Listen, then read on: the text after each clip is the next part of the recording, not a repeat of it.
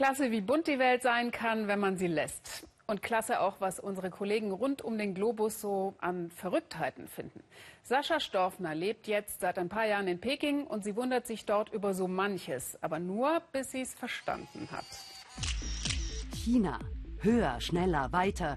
Das Land, das immer vorwärts strebt. Überall wollen sie bester sein. Fortschritt. Die Richtung ist klar. Nach vorne.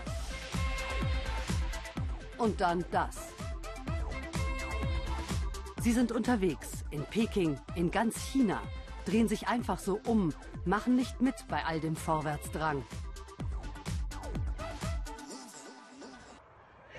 Ja, hallo, ihr Rückwärtsgeher. Ich frage mich, Wieso gehen die Chinesen rückwärts? na wieso, Herr Zhao? Er muss es wissen. Jeden Tag Frühsport im Rückwärtsgang. Der Arzt sagt, dass es von Vorteil für die Gesundheit ist. Durchs Rückwärtsgehen wird der Druckpunkt im Knie verlagert. Das ist für die Knie einfach besser. Und wie bei jedem Sport, immer schön dranbleiben. Ja, das stimmt, meint auch er. Durch das Rückwärtsgehen wird mir wohl ums Herz. Und lässig geht's weiter. Aber es muss doch noch mehr dahinter stecken.